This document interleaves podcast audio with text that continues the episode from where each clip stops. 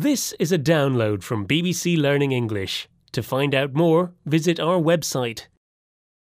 Hello and welcome to the English We Speak. With me, Feifei. And me, Roy.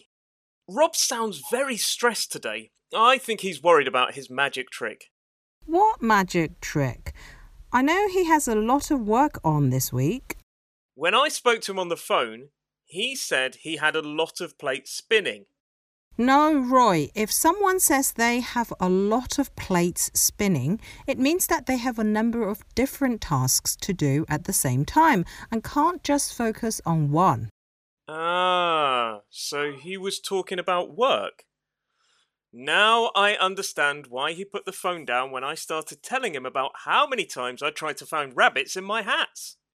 Right. Let's listen to these examples. As a single parent, I always have a lot of things to do at the same time.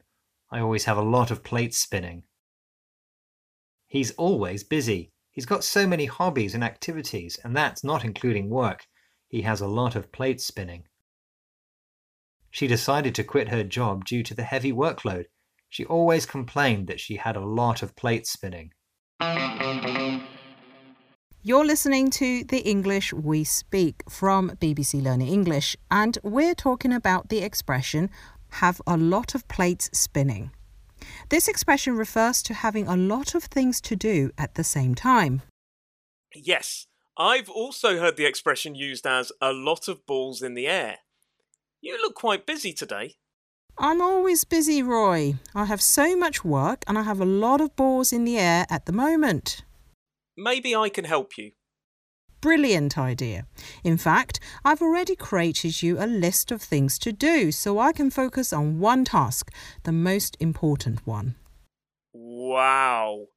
There are so many things on this list. Now I have a lot of plates spinning. What task are you focusing on that's so important? My birthday party. Someone needs to arrange that. You can't be serious. Of course I am. I wouldn't ask you to do that as well. Bye. Bye.